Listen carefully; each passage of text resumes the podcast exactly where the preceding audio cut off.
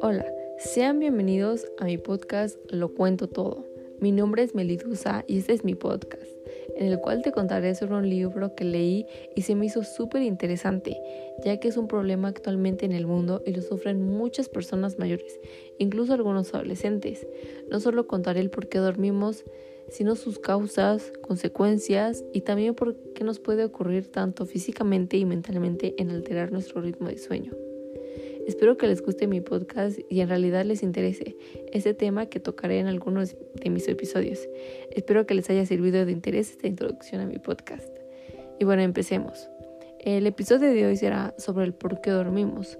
¿Nunca te has llegado a preguntar por qué nosotros los seres humanos tenemos y necesitamos dormir? Es una buena pregunta, ¿no?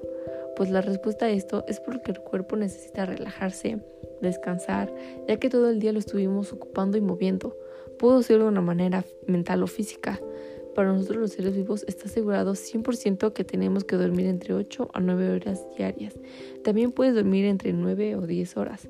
También hay un mínimo de 7 horas, pero también si hacemos lo contrario pueden verse muchas consecuencias y causas en nuestra salud, como por ejemplo prevención del cáncer, riesgos en el corazón, problemas de salud mental, sentirse con ansiedad e incluso tener depresión.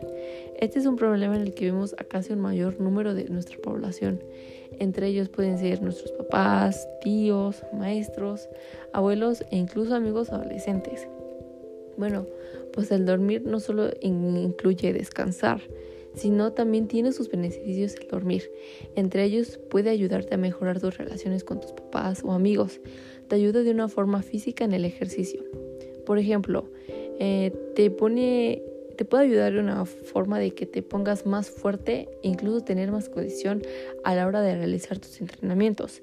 Incluso puede ayudarte a sudar más aunque suene, suene extraño. Otro ejemplo sería que si estás en un supera, calórico, que es un incremento de masa muscular, el sueño te ayuda muchísimo, ya que si tú estás realizando ejercicios y tu dieta en el día y tú duermes tus 8 o 9 horas, te va a ayudar perfecto.